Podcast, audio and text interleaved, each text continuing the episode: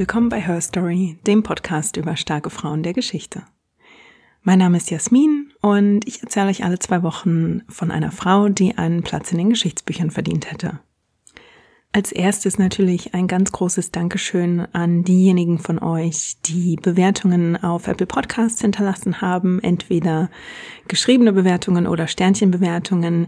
Die helfen, wie gesagt, sehr, um den Podcast ein bisschen sichtbarer zu machen, damit unsere Hörgemeinde hier etwas größer wird. Also ich freue mich wirklich über jede Meldung, die mich erreicht, sei es über Apple Podcast oder über die sozialen Netzwerke oder per E-Mail beziehungsweise über meine Website. Macht gern weiter so. Und ja, apropos soziale Netzwerke, da habe ich euch ja vor einiger Zeit gefragt, ob ihr Interesse hättet an einer Folge über Ruth Bader Ginsburg. Und ihr habt mit großer Mehrheit dafür gestimmt. Und ja, jetzt, äh, jetzt sitzen wir hier. Also heute geht's, wie gesagt, um Ruth Bader Ginsburg, die ja so einige Spitznamen sich verdient hat im Laufe ihres Lebens, vor allem in der letzten Dekade ihres Lebens, die gegen Ende ihres Lebens bekannt geworden ist als Notorious RBG, Queen of Supreme oder mit so schönen Phrasen wie You can't spell truth without Ruth. Also ja, sie ist, glaube ich, kann man mit einiger Sicherheit sagen, die beliebteste Richterin am Supreme Court der USA gewesen, seitdem es den Supreme Court gibt gibt. Und ihr Tod im September diesen Jahres hat natürlich eine sehr große Lücke hinterlassen. Und wer die Berichterstattung aus Amerika verfolgt, weiß natürlich auch, dass es da eine Riesenkontroverse gab, wer ihr auf ihren Stuhl nachfolgt und wann diejenige, also Amy Coney Barrett ist es ja geworden, wann sie dafür nominiert wird, ja, also Ruth Bader Ginsburg ist natürlich nicht als Notorious RBG auf die Welt gekommen. Wie ist sie zu der geworden, als die sie dann bekannt wurde? Ja, wer war also diese kleine Frau, die einen so großen Einfluss auf das amerikanische Justizsystem geübt hat? Ruth Bader Ginsburg war das Kind von Einwanderern. Sie hat früh ihre Mutter verloren. Das war ein Verlust, der sie auch geprägt hat. Sie hat früh einen Sinn für Recht und Unrecht und eine Leidenschaft für das Recht entwickelt.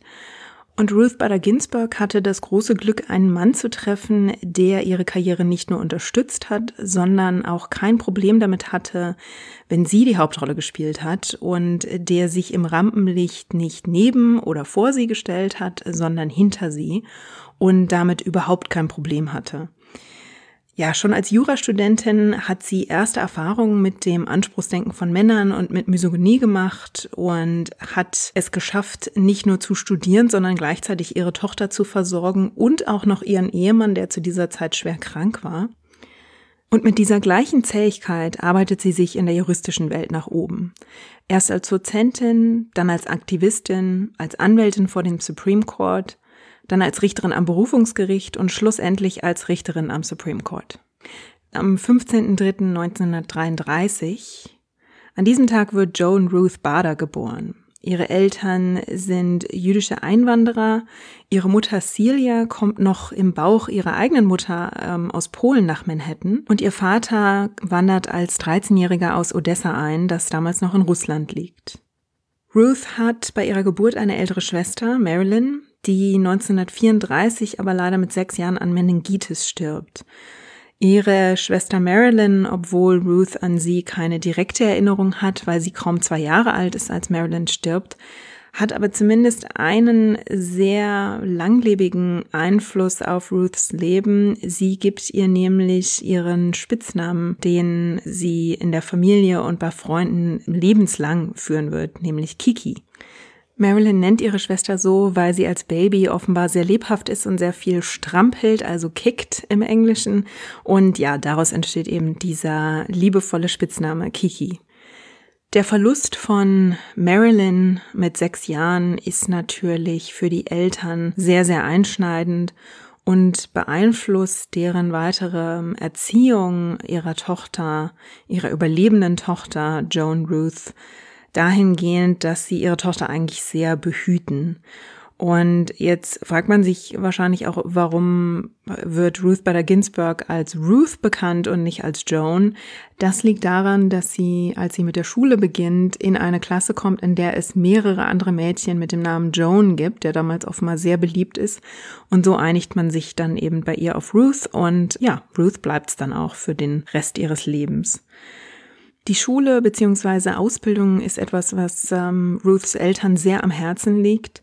Sie selbst haben nur wenig Bildung erfahren und legen deshalb umso mehr Wert darauf, dass ihre Tochter wirklich großen oder guten Zugang zu einer guten Ausbildung hat. Die Mutter liest wöchentlich die Kolumne von First Lady Eleanor Roosevelt und nimmt ihre Tochter auch oft mit zu Veranstaltungen in, ähm, in New York, um sie kulturell quasi zu bilden, um ihr da Zugang zu verschaffen. Und dabei bleibt es auch nicht. Ruth bekommt neben dem Schulunterricht auch Unterricht im Klavierspielen. Und der Klavierunterricht ist auch die Basis, äh, auf deren Grundlage sie später eine sehr große Liebe zur Oper entwickeln wird. Ja, die Eltern, ich habe es ja eingangs erwähnt, sind jüdische Einwanderer. Sie folgen dem jüdischen Glauben, zwar nicht streng orthodox, aber ähm, Ruth wächst mit jüdischen Traditionen auf und die Religion ist es auch, bei der Ruth einen ersten, ja, unangenehmen Vorgeschmack auf die Ungleichheit und die Ungleichbehandlung von Frauen bekommt. Denn Ruths Mutter Celia wird 1946 mit Krebs diagnostiziert. Und Ruth ist zu dieser Zeit ein Teenager in der Highschool, deren Routine bald darin besteht, morgens zur Schule zu gehen, danach eine Stunde zum Krankenhaus zu fahren, dort ihre Mutter zu besuchen, mit ihrem Vater in der Cafeteria ähm, in der Nähe des Krankenhauses zu Abend zu essen und dann nach Hause zu fahren. Und am nächsten Tag geht das Ganze dann von vorne los. Sie erlebt diese Krankheit ihrer Mutter also aus nächster Nähe mit und ja, besucht sie eben täglich und macht ihre Hausaufgaben, lernt am Krankenbett ihrer Mutter. Das ist natürlich für ein junges Mädchen in ihrem Alter eine sehr prägende Erfahrung. Und sie schafft es trotz dieser extremen Belastung, einen der besten Abschlüsse in ihrer Klasse zu machen. Aber dieser schulische Erfolg wird dann tatsächlich von dem Verlust ihrer Mutter überschattet. Celia Bader stirbt am Tag vor der Abschlussfeier ihrer Tochter. Ruth ist zu dieser Zeit 17 Jahre alt und wird vom Tod ihrer Mutter natürlich schwer getroffen. Sie und ihr Vater Nathan trauern wirklich intensiv um die Mutter und Ruth versucht sich damit abzulenken, dass sie, sie steht unmittelbar davor, ans College zu gehen. Sie versucht sich also wirklich auf ihre Ausbildung zu konzentrieren und sich quasi, ja, mit dem Studium, mit dem Lernen von ihrer Trauer ein Stück weit abzulenken. Ihr Vater gibt sein Geschäft auf und zieht in eine kleine Wohnung und was Ruth in dieser Zeit nachhaltig beeinflusst, ist die Erfahrung, die sie unmittelbar nach dem Tod ihrer Mutter macht. Nämlich nach jüdischer Tradition sitzen die Trauernden nach dem Tod eines Verwandten Shiva. Und sie sprechen dabei das Totengebet Kaddish. Und dieses Totengebet ist den nächsten männlichen Angehörigen vorbehalten. Und Ruth stößt es wirklich, ja, unangenehm auf, dass die weiblichen Verwandten, dass sie als Tochter, aber auch die Schwestern ihrer Mutter keine Möglichkeit haben, dort wirklich Tribut zu zollen und sich zu artikulieren. Und das ist ein Punkt, der sie ein Stück weit desillusioniert und was sie ebenfalls hart trifft, ist, dass nach ihrem Gefühl die jüdische Gemeinde sich ein Stück weit von ihrem Vater, ja, abwendet. Der hat nämlich nach der Aufgabe seines Geschäfts finanzielle Schwierigkeiten und hat kleine ausstehende Zahlungen mit der Gemeinde. Und aufgrund dieser Ausstände ist er in der Gemeinde nicht mehr willkommen.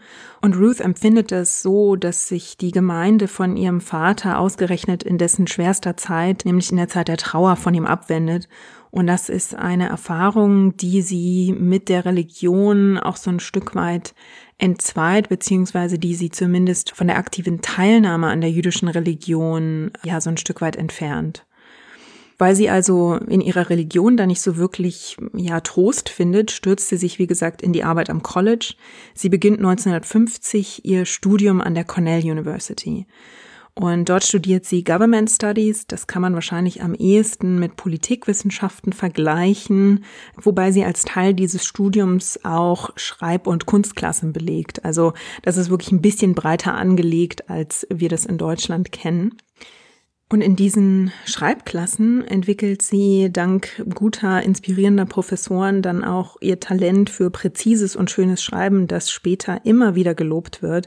Also die Art, wie sie später ihre Argumente verfasst und ihre Briefs, wie man die nennt, die ist wirklich, ähm, wenn man über sie liest, wird das wieder und wieder hervorgehoben, wie wahnsinnig gut sie darin ist, Argumente überzeugend zu verweben und wirklich kein Wort zu viel zu schreiben und einfach einen Punkt zu machen auf sehr überzeugende, argumentative Weise. Und noch etwas anderes passiert in ihrer Studienzeit in Cornell, das wirklich großen Einfluss auf ihr restliches Leben haben wird, nämlich sie trifft einen jungen Mann namens Marty Ginsburg.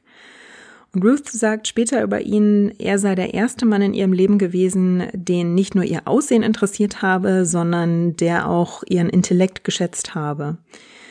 Die beiden werden also ein Paar und heiraten kurz nach Ruths Abschluss in Cornell.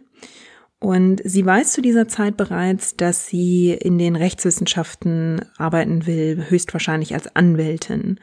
Die Familie ist davon nicht begeistert. Also wir sind eben noch immer in den 50ern und die Rollenbilder sind natürlich noch sehr stark ausgerichtet auf der Mann verdient den Lebensunterhalt und die Frau macht den Haushalt und kümmert sich um die Familie.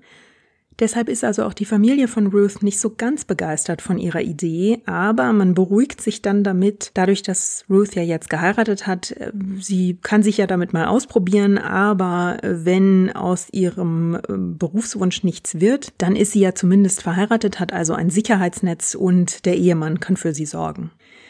Dass die Ehe der Ginsburgs aber so nicht funktioniert, das weiß die Familie natürlich nicht. Also Marty schätzt an Ruth wirklich, dass sie unabhängig und ehrgeizig ist und Marty wird das auch lebenslang unterstützen. Er glaubt zuweilen mehr an sie als sie selbst und in diesen frühen Jahren ist es vor allem er, der sie, die zu dieser Zeit noch sehr schüchtern, reserviert und ruhig ist, ja manchmal so ein bisschen anstupst und sie darin unterstützt, an sich selbst zu glauben und zu sagen, macht es ruhig. Marty ist also derjenige, der wirklich nie an den Talenten seiner Frau zweifelt. Auch Martys Eltern spielen in der Zeit eine wichtige Rolle für das junge Ehepaar.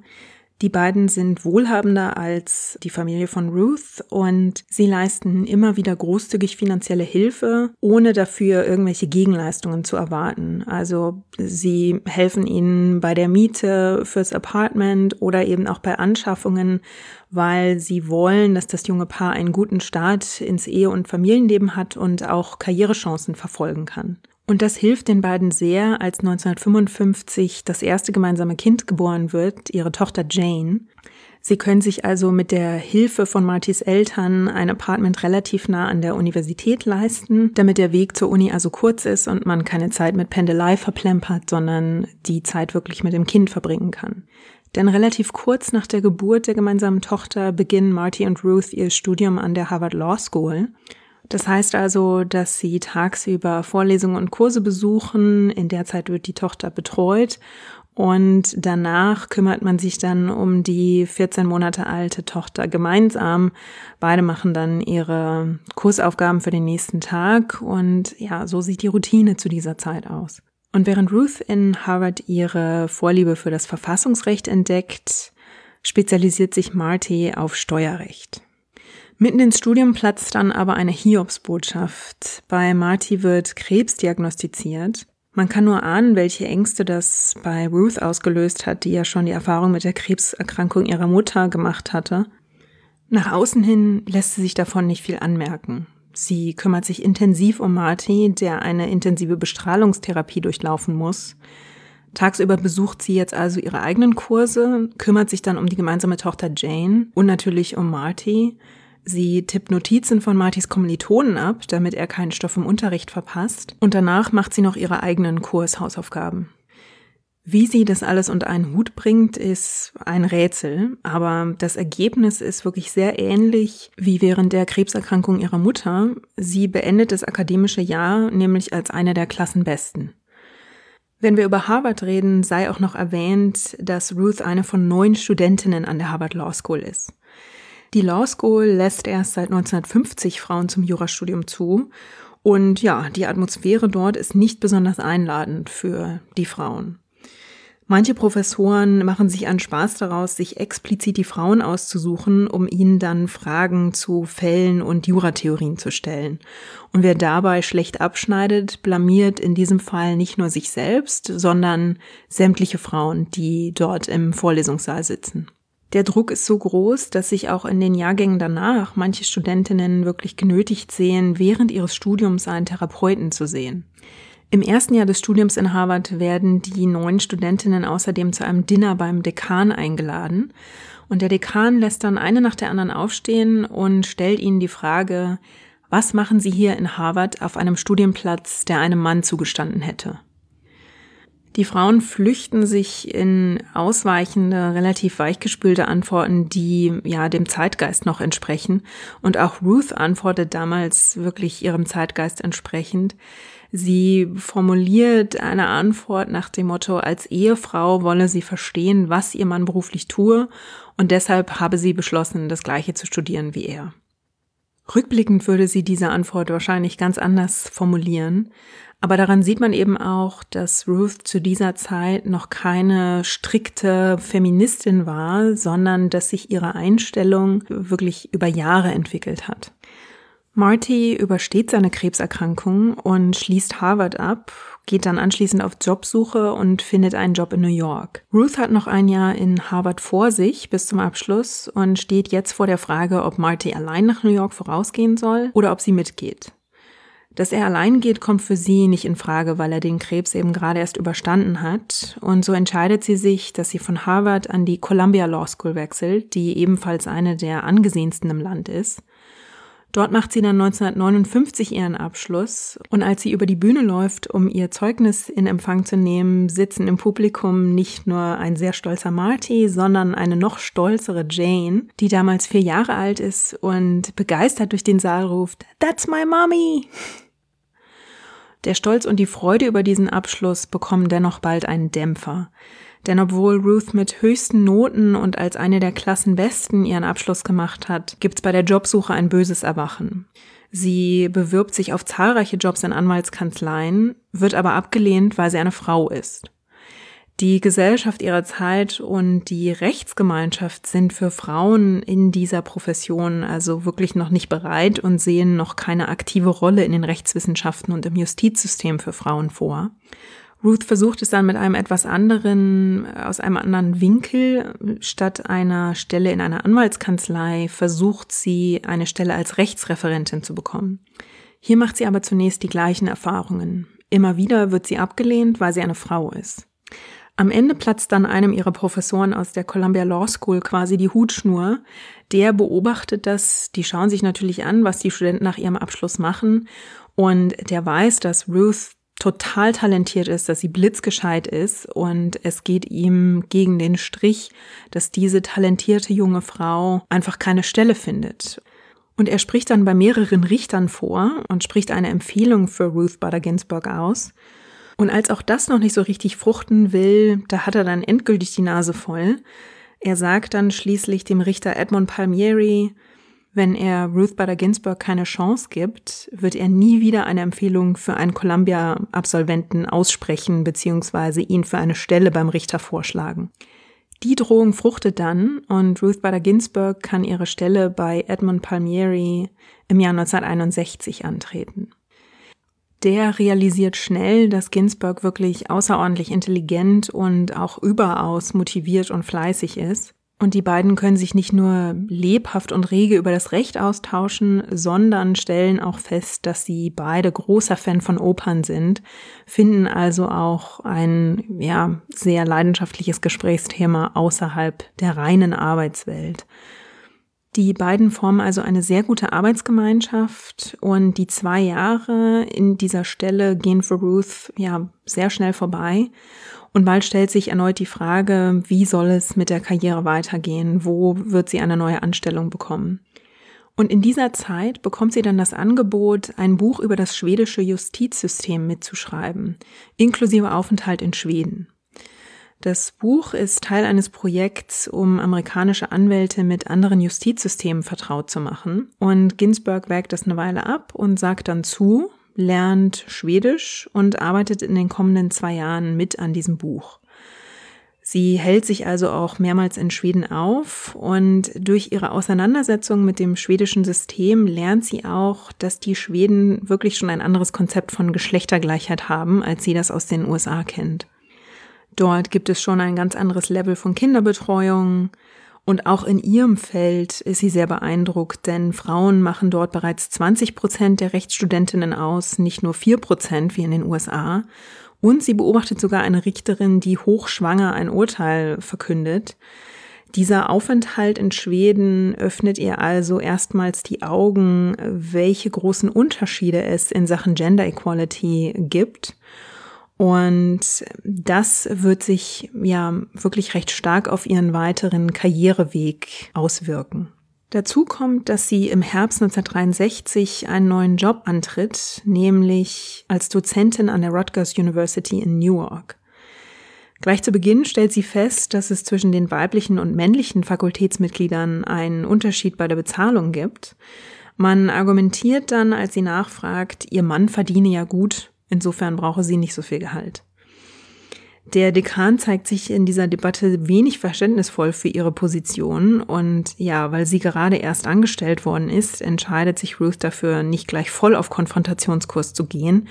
Aber das ist ein Punkt, den sie im Hinterkopf behält und ja, also das ist jetzt so eine Phase, in der sich diese in der sich diese Erfahrungen und Einblicke in die vielen kleinen Bereiche des Alltags, in denen Frauen und Männer unterschiedlich behandelt werden, die bauen jetzt alle aufeinander auf. Das ist so ein Haufen, der immer größer wird und der beeinflusst immer stärker, wie Ruth über dieses Thema denkt.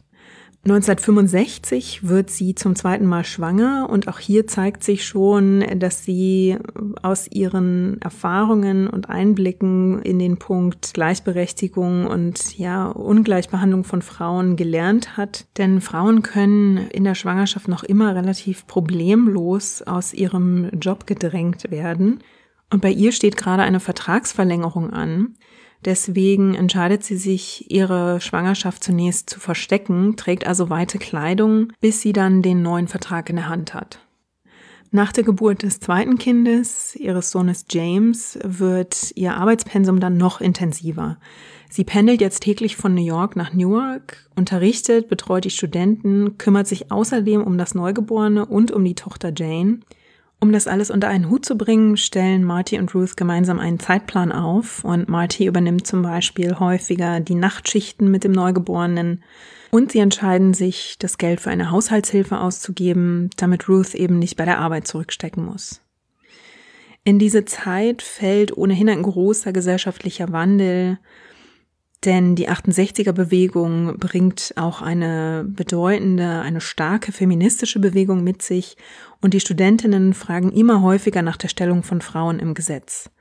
Und Ruth gibt dann einen der ersten Kurse über Women and the Law. Ein Kurs, der von ihren männlichen Kollegen nicht unbedingt als notwendig angesehen wird, aber Ruth und ihre Studentinnen widersprechen da. Und sie engagiert sich dann so in dem Thema, dass sie 1970 auch die Zeitschrift Women's Rights Law Reporter mitgründet. Und diese Justizzeitschrift setzt sich dann explizit mit Fragen der Frauenrechte auseinander. Damit gewinnt sie jetzt natürlich als Dozentin und eben auch als Mitherausgeberin dieser Zeitschrift immer mehr Profil auf dem Gebiet. Und 1972 bekommt sie daraufhin das Angebot, eine eigene Rechtsstelle für Frauenfragen bei der Bürgerrechtsorganisation ACLU einzurichten. Das ist ja eine der ältesten Bürgerrechtsorganisationen in den USA. Und Ginsburg leitet also fortan das Women's Rights Project der ACLU. Und in dieser Rolle wird sie einen bedeutenden Einfluss auf die amerikanische Rechtsprechung haben, nämlich im Hinblick auf Gleichberechtigung und Rechte für Frauen. Wenig überraschend ist das natürlich eine Rechtsstelle, bei der besonders viele junge, talentierte Rechtsstudentinnen und Anwältinnen mitarbeiten. Und ihre Kollegin Brenda Fegan, die mit Ruth Bader Ginsburg zusammen dieses Women's Rights Project äh, organisiert und da viel Administration macht, hängt dann erstmal ein großes gelbes Schild am Büro auf. Darauf steht Women Working mit mehreren Ausrufezeichen. Und man ist sich von Anfang an einig, und das ist auch eine Sache, die Ruth Bader Ginsburg sehr am Herzen liegt, dass das wirklich eine frauenfreundliche und realistische Arbeitsumgebung sein soll. Sprich, diese jungen Frauen haben natürlich auch oft selbst gerade eine Familie gegründet, haben kleine Kinder und Ruth erinnert sich eben an ihre eigene Zeit als junge Mutter im Beruf und sagt deshalb, das ist überhaupt kein Problem, wenn die Mitarbeiterinnen ihre Kinder mit zur Arbeit bringen und sie hat auch kein Problem damit, wenn auf der Arbeit gestillt wird.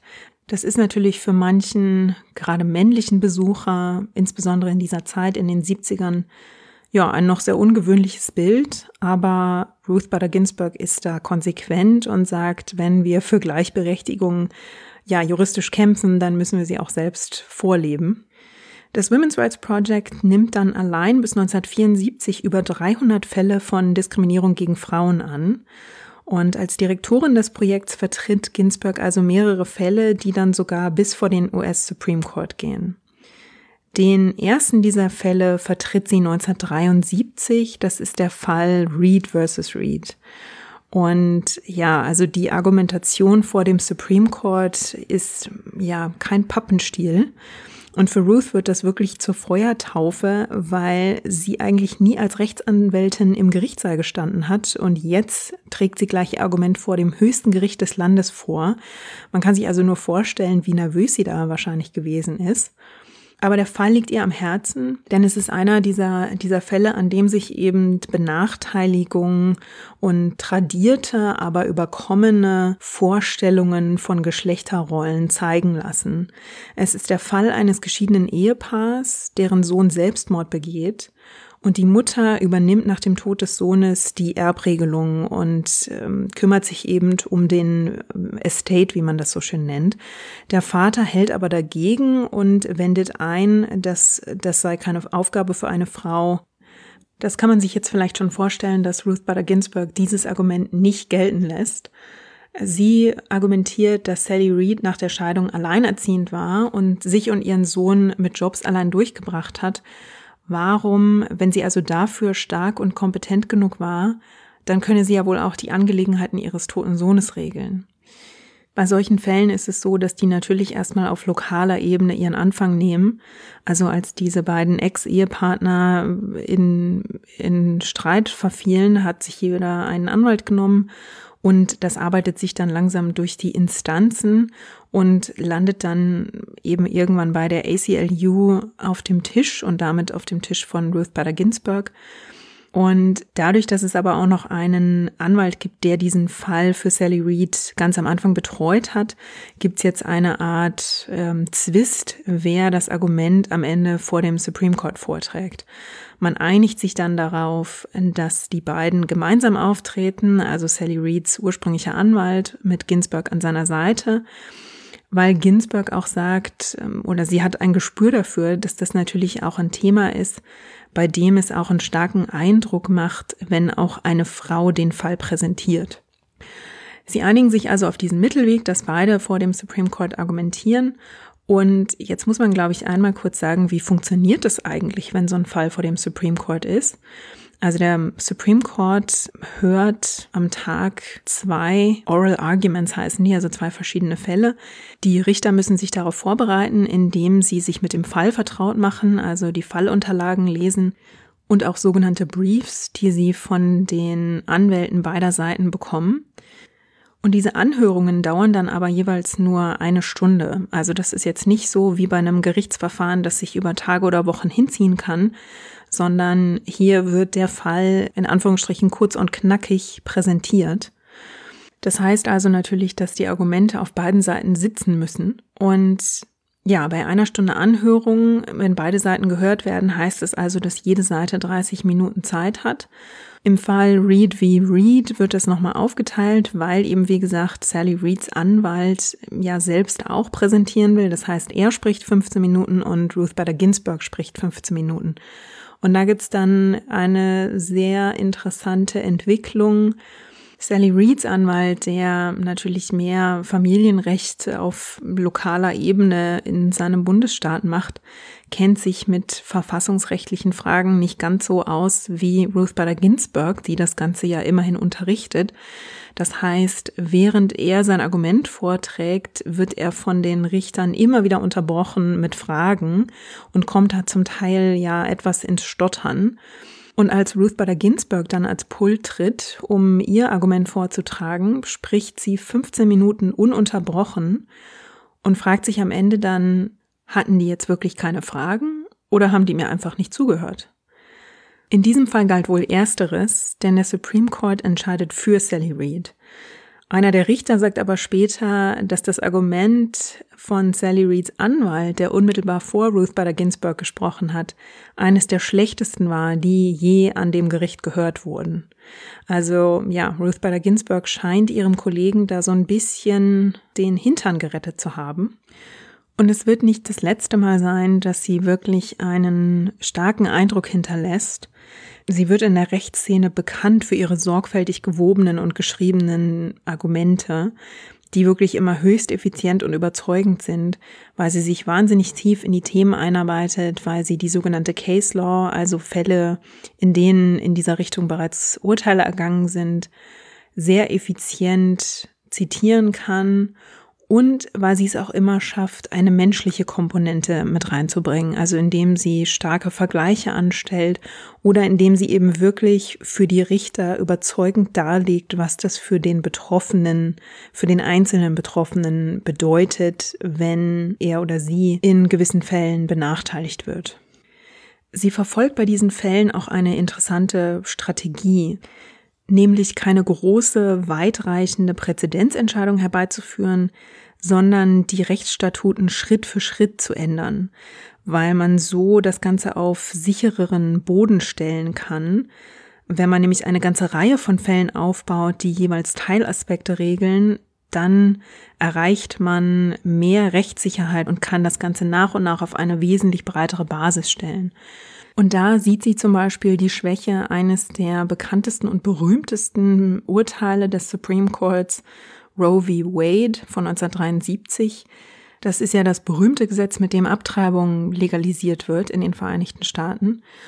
Roe v. Wade etabliert bzw. urteilt, dass die Gesetze der Bundesstaaten das Recht auf Privatsphäre und den 14. Verfassungszusatz verletzen, der die Gleichbehandlung und gleiche Rechte für alle US-Bürger vorgibt. Und das ist also ein Urteil, das quasi flächendeckend für alle Bundesstaaten gilt, das auf alle Bundesstaaten gestülpt wird und eine der Schwächen, die Ruth Bader Ginsburg hier sieht bei dem Gesetz, ist, dass die Teilaspekte dieses ganzen Themenkomplexes noch nicht geregelt sind. Also, dass es zum Beispiel noch keine Regelung gibt, wie Frauen beraten werden müssen oder welche Rechte sie bei der Beratung haben, wenn sie sich über Abtreibung informieren. Also solche Aspekte, die quasi für ein gewisses Gerüst sorgen würden, mit dem diese Abtreibungslegalisierung auf nationaler Ebene einfach auf sichereren Füßen stehen würde. Und die andere Schwäche ist eine inhaltliche Schwäche, nämlich dass Roe v. Wade auf Trimester zurückgreift und damit aus inhaltlicher Sicht und aus ähm, Sicht der Frauenrechtlerinnen hat der Arzt quasi die größere Macht, ähm, Entscheidungshoheit über das Wohlbefinden der Frau, wann sie eine Abtreibung vornehmen lassen kann, als die Frau selbst. Also die Entscheidung wird stärker vom Arzt abhängig gemacht, von der medizinischen Seite, als in die Hände der Frau gelegt, die selbst über ihren Körper bestimmen darf. Um ihr Ziel zu verfolgen, also Schritt für Schritt mit Regelungen von Teilaspekten mehr Rechtssicherheit zu erreichen, greift sie auch auf eine sehr kluge Strategie zurück. Sie nimmt nämlich auch Fälle von Männern an. Und damit kann sie nämlich demonstrieren, dass sich diese Diskriminierung in beide Richtungen, also auf beide Geschlechter auswirkt. Einer der Fälle, der das demonstriert, ist der Fall Weinberger wie Wiesenfeld. Stephen Wiesenfeld verliert seine Frau bei der Geburt des gemeinsamen Kindes und will sich dann für einen Zuschuss bewerben, für einen hinterbliebenen Zuschuss, also quasi so eine Art Witwerrente. Wird aber abgelehnt, Denn es gibt diesen Zuschuss nur für Witwen. Für Männer ist er nicht vorgesehen, weil man einfach nicht davon ausgeht, dass Männer zu Hause bleiben und Kinder versorgen. Und Steven Wiesenfeld akzeptiert diese Regelung eben nicht und zieht dagegen vor Gericht und damit landet der Fall dann, nachdem er sich ein bisschen durch die Instanzen gearbeitet hat, auch auf dem Schreibtisch der ACLU. Und Ruth Bader Ginsburg schreibt dann einen Brief und zeigt in diesem Brief für den Supreme Court auf, dass diese Regelung, die hinter diesem Witwenzuschuss steht, das ist der Social Security Act, dass der eigentlich total überholt ist und dass er auch völlig falsche Stereotype manifestiert. Sie argumentiert eben, dass hier die Vaterschaftsrolle ja quasi vom Staat manipuliert und ein Stück weit torpediert wird, wenn der sich nicht aus eigenem Willen um das Kind kümmern kann, sondern wenn er stattdessen in die Arbeit gezwungen wird, weil der Staat davon ausgeht, dass Männer eben diese, diese Care-Arbeit, diese Versorgung des Kindes nicht übernehmen. Und nicht zuletzt schreibt sie in ihrer Argumentation auch, dass mit dieser Regelung auch das Kind benachteiligt wird, weil das Kind jetzt schon einen Elternteil verloren hat und mit dem anderen viel zu wenig Zeit verbringen kann, weil der andere Elternteil sich nicht um die Kinderbetreuung kümmern kann, sondern in die Arbeit gezwungen wird. Sie webt daraus eben ein so stichhaltiges Argument, dass sie den Fall auch gewinnt und sie entwickelt eine lebenslange Freundschaft mit Stephen Wiesenfeld und mit seinem Sohn Jason. Andere Fälle, die Ruth Bader Ginsburg in dieser Zeit für die ACLU vertritt, sind zum Beispiel Fälle, in denen sie sich gegen staatliche Gesetze engagiert, die für Frauen unterschiedliche Altersgrenzen zum Trinken festlegen als für Männer. Oder sie engagiert sich und kämpft gegen unfreiwillige Sterilisation oder dagegen, dass Frauen im Militär anders als Männer keinen Zuschuss für ihre Miete bekommen können. Oder dass das Militär schwangere Frauen aus dem Militärdienst entlässt und auch nicht mehr einstellt, weil sie ja jetzt einen neuen Job haben, nämlich den als Mutter. Ruth Bader Ginsburg arbeitet bis 1980 für die ACLU und ihre Arbeit für Frauenrechte in den 70ern vergleicht man später mit der Arbeit von Thurgood Marshall gegen die Rassendiskriminierung in den 60ern. Also beide haben da einen sehr großen Einfluss ausgeübt und beide hat ihre Karriere bis an den Supreme Court geführt. 1980 gibt es dann eine entscheidende Veränderung in der Karriere von Ruth Bader Ginsburg. Sie realisiert nämlich immer mehr, dass sie ja nicht länger nur das Unrecht von Gesetzen quasi korrigieren will, indem sie als Anwältin dagegen argumentiert, sondern sie will das Ganze noch aktiver mitgestalten. Sie möchte also Richterin werden, um diese Entscheidungen mit beeinflussen zu können. Sie trifft diese Entscheidung zu einer politisch sehr günstigen Zeit. Denn gerade ist Jimmy Carter ins Weiße Haus eingezogen und Jimmy Carter hat sich zur Aufgabe gemacht, Richterbänke im Land mit mehr Afroamerikanern und mit mehr Frauen zu besetzen. Sie ist dann für einige Richterpositionen im Rennen und wer sie in dieser Zeit besonders unterstützt, ist einmal mehr Marty.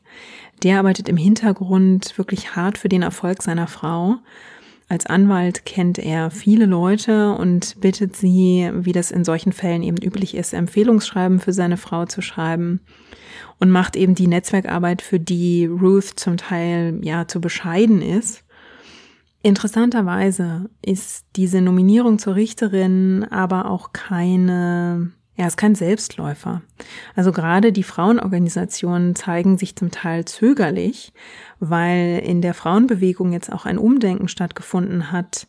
Vielen Feministinnen ist dieses Vorgehen, dieses Schritt-für-Schritt-Vorgehen, das Ruth Bader Ginsburg vertreten hat, also die Statuten schrittweise zu ändern und sich einzelne Teilerfolge zu erkämpfen, das dauert denen zu lang. Das ist ihnen zu wenig ambitioniert, ähm, nicht radikal genug und ähm, ja, diese Art der Herangehensweise finden manche zu konservativ und zu veraltet. Das heißt also, Ruth Bader Ginsburg ist zu dieser Zeit eben noch nicht diese liberale Frauenrechts- und Feminismus-Ikone, die sie im letzten Jahrzehnt ihres Lebens war. Sie erreicht aber trotzdem am 14. April 1980 ihr Ziel. Sie wird von Jimmy Carter als Richterin für den United States Court of Appeals in the District of Columbia nominiert. Das ist also das Berufungsgericht in Washington, DC. Das Ehepaar zieht jetzt also von New York nach Washington und auch das ist ein, ein Punkt, den die beiden, also Marty und Ruth Bader Ginsburg, ähm, in Retrospektive dann immer mal wieder erwähnen, dass die Leute die Augenbrauen hochziehen, dass der Mann umzieht, weil seine Frau den besseren Job bekommen hat. Also das ist für diese Zeit auch immer noch ein großer ja, ein großer Bruch mit der gesellschaftlichen Wahrnehmung von Rollenbildern. Das ist aber wieder einer der Punkte, an dem man sieht, wie modern und wirklich gleichberechtigt die Ginsburgs ihre Ehe führen. Ruth Bader Ginsburg füllt ihre Rolle als Richterin dann für mehr als eine Dekade aus und macht sich in dieser Zeit einen Namen und verdient sich Respekt als moderate und faire Richterin, die stets gut vorbereitet ist, die fair und wirklich messerscharf argumentiert und der man nichts vormacht, weil sie sich mit dem Verfassungsrecht eben wahnsinnig gut auskennt und sich in alle Fälle sehr intensiv einarbeitet. Dieser Ruf und dieses Profil, das sie sich dort erarbeitet, mündet dann mehr als eine Dekade später, 1993, in ihrer Nominierung als Supreme Court Justice durch Präsident Bill Clinton. Also hier sind natürlich auch wieder mehrere Kandidaten im Rennen. Und Bill Clinton lädt dann die Kandidaten zu sich ins Weiße Haus ein für ein mehr oder minder informelles Gespräch. Und er sagt dann später, dass er schon innerhalb von 15 Minuten wusste, dass sie die richtige für den Job ist. Und als er sie dann der Presse vorstellt, sagt er, dass sie eine Person mit immensem Charakter ist und dass der Blick auf ihre Karriere ausreicht, um zu wissen, was für eine Art von Herz sie habe. Er soll damit Recht behalten, denn Ruth Bader Ginsburg zieht in den Supreme Court ein, nachdem sie vor dem sogenannten Senate Judiciary Committee bestanden hat. Das sind ja, das ist ja das Komitee, das sich die Richter genauer anschaut und sie befragt, bevor sie in ihre Position offiziell berufen werden. Und dort hören sich eben die Mitglieder und deren Vorsitzender Joe Biden genau an, was sie über ihre Rolle als Aktivistin in Robe in den 70ern zu sagen hat. Also es gibt natürlich Sorgen, dass sie vielleicht eine zu starke Aktivistin für den Feminismus sei. Das wird ihr da vorgehalten, beziehungsweise dazu wird sie befragt. Und sie schafft es aber, diese Sorgen zu zerstreuen und die Mitglieder zu überzeugen, dass ihr an fairen Urteilen gelegen gelegen ist und dass sie da in ihrer Karriere auch auf genügend Momente verweisen kann, in dem sie genau das getan hat. Ja, sie zieht also in den Supreme Court ein und trifft dort natürlich nicht nur auf liberale Richter, die alle genauso denken wie sie, und sie selbst ist zunächst auch nicht eine der liberalsten Richterinnen dort. Sie gilt zunächst als eine der moderaten Richterinnen, die oft der sogenannte Swing Vote ist. Also das ist ja der Supreme Court besteht ja aus neun Richterinnen und Richtern, die unter sich eine Mehrheit finden müssen. Und sie stimmt eben in diesen ersten Jahren relativ oft mit der Mehrheit. Manchen Feministinnen und Außenstehenden ist das natürlich nicht radikal genug, aber Ruth Bader Ginsburg hat eben verstanden, sie weiß ganz genau, dass der Supreme Court keine One-Man- oder One-Woman-Show ist, sondern dass man dort, ja, Mehrheiten oder Kompromisse finden muss. Sie ist übrigens nicht die erste Richterin am Supreme Court. Seit 1981 sitzt nämlich Sandra Day O'Connor als erste Frau am Supreme Court und sie gilt als eine der konservativeren Richterinnen. Sie bereitet Ruth Bader Ginsburg aber wirklich ein warmes Willkommen und gibt ihr immer mal wieder Hinweise, wie man sich als neues Mitglied am Court eben einlebt, welche Pflichten man dort hat. Und sie wird so also zu einer sehr geschätzten Kollegin für Ruth Bader Ginsburg. Überraschend ist wahrscheinlich auch, ja, die sehr kollegiale und freundschaftliche Beziehung, die sie zu einem der konservativsten Richter am Supreme Court entwickelt, zu Antonin Scalia, der gilt Liberalen, also es gibt eine Weggefährtin von Ruth Bader Ginsburg, die Scalia als irren Konservativen bezeichnet.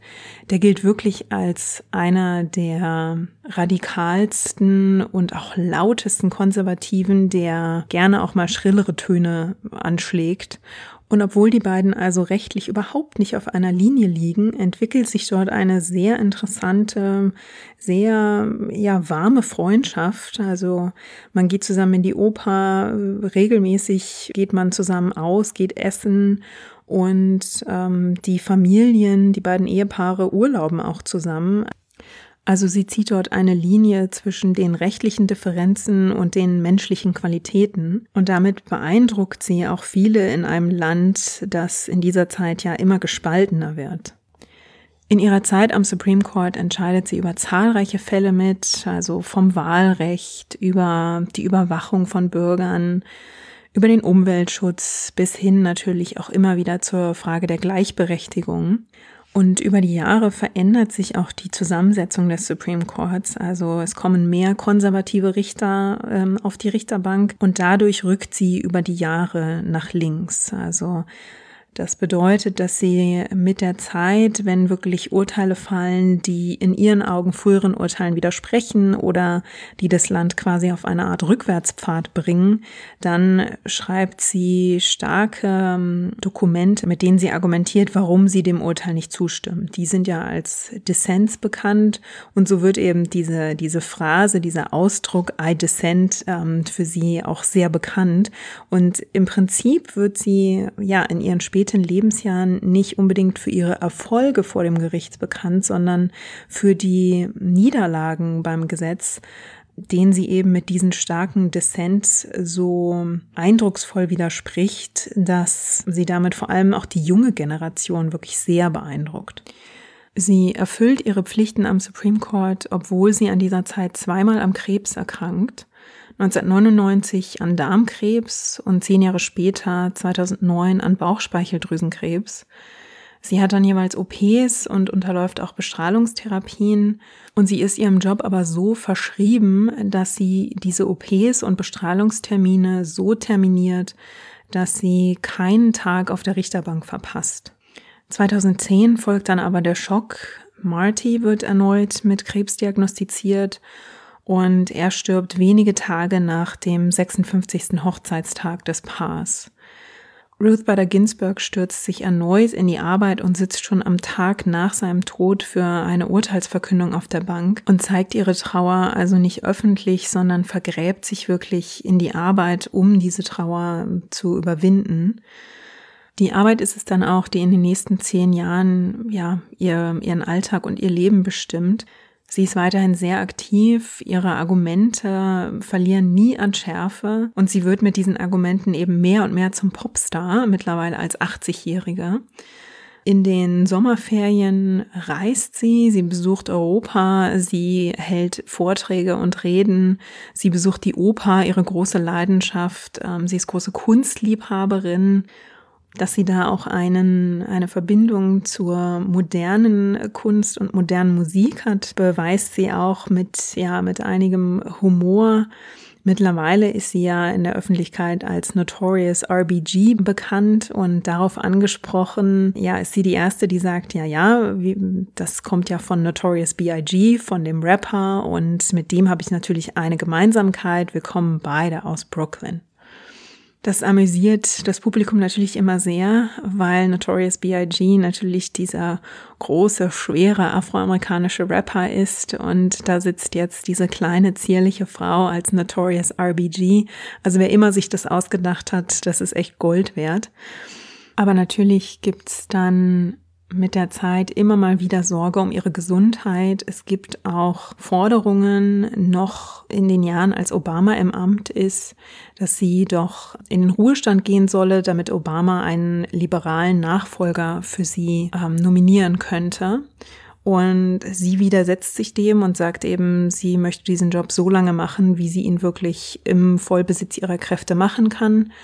Und ja, dann kommt die Wahl 2016, mit der Donald Trump ins Weiße Haus einzieht und so mancher kritisiert jetzt, da sitzt jetzt eine Frau in den 80ern, deren Gesundheit wirklich immer mehr zur Sorge für das Volk wird und dass sie vielleicht einen Fehler gemacht hat, dass sie nicht in den Ruhestand gegangen ist.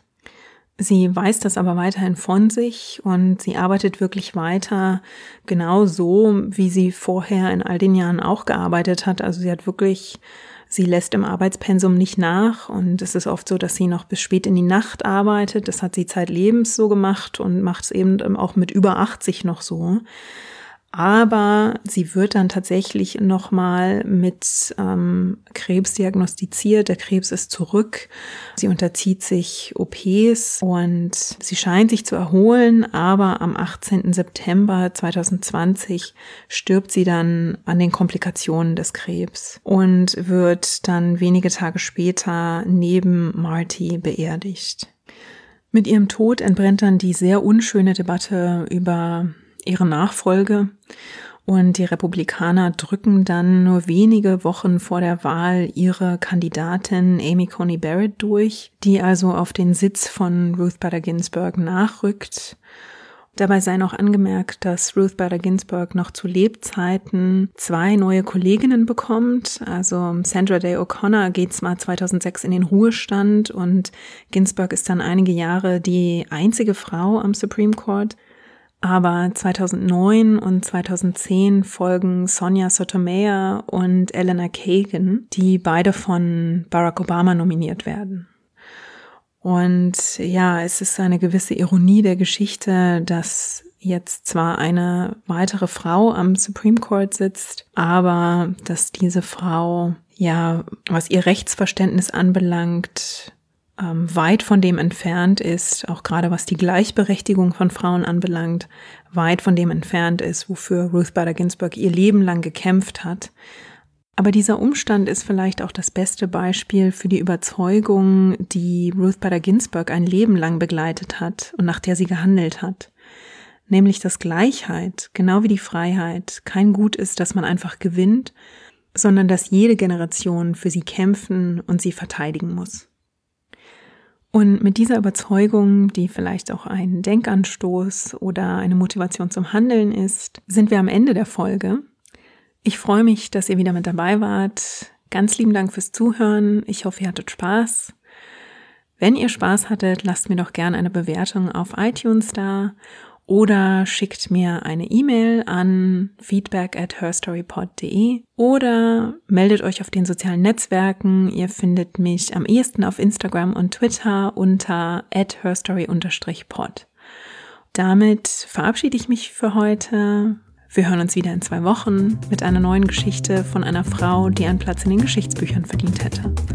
Und bis dahin, lasst es euch gut gehen. Thank you.